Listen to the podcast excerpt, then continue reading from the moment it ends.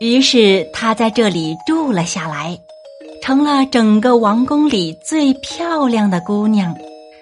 然而，她却是一个哑巴，既不能唱歌，也不能说话。但是，她的舞姿无疑是最美的，每一个动作都充分展示了她的美。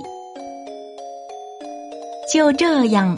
王子被这个被他称作小孤儿的姑娘深深的迷住了，他和王子一起过着快乐的日子。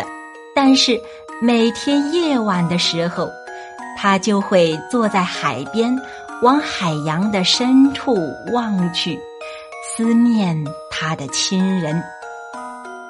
每天夜里，他的姐姐们手挽着手。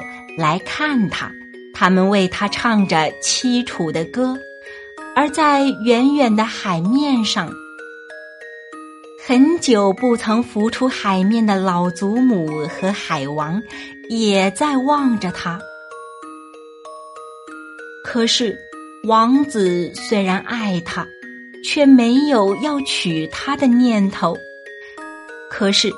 没多久，大家传说王子快要结婚了。他未来的妻子是邻国国王的一位美丽的女儿。小人鱼和王子一起去看这位公主。当公主从大殿后走出来的时候，王子惊呆了。这就是救他的那位姑娘。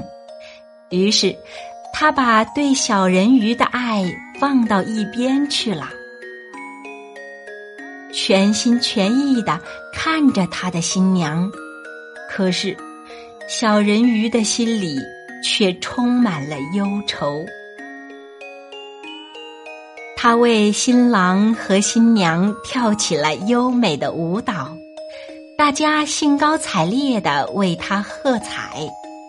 他从来没有跳得这么开心过，尽管这将是他最后的舞蹈。他为他离开了亲人，付出了美妙的声音，每天忍受痛苦。可是，这一切他却什么都不知道。夜深了，所有的人都进入了梦乡。小人鱼在甲板上等待太阳升起。这时，他的姐姐们出现在海面上。他们长长的头发已经没有了。他们用自己的头发和巫婆换了一把刀子。只要在天亮之前用这把刀子刺进王子的心里。让他的血流到小人鱼的腿上，小人鱼就可以重新变成人鱼了，回到海底享受它三百年的寿命。朝霞渐渐的变得越来越亮了，小人鱼揭开了帐篷上紫色的帘子，他弯下腰去。在王子漂亮的脸庞上吻了吻，然后把刀子抛向大海，自己也纵身跳入海里。他感到他的身躯正逐渐的化为泡沫。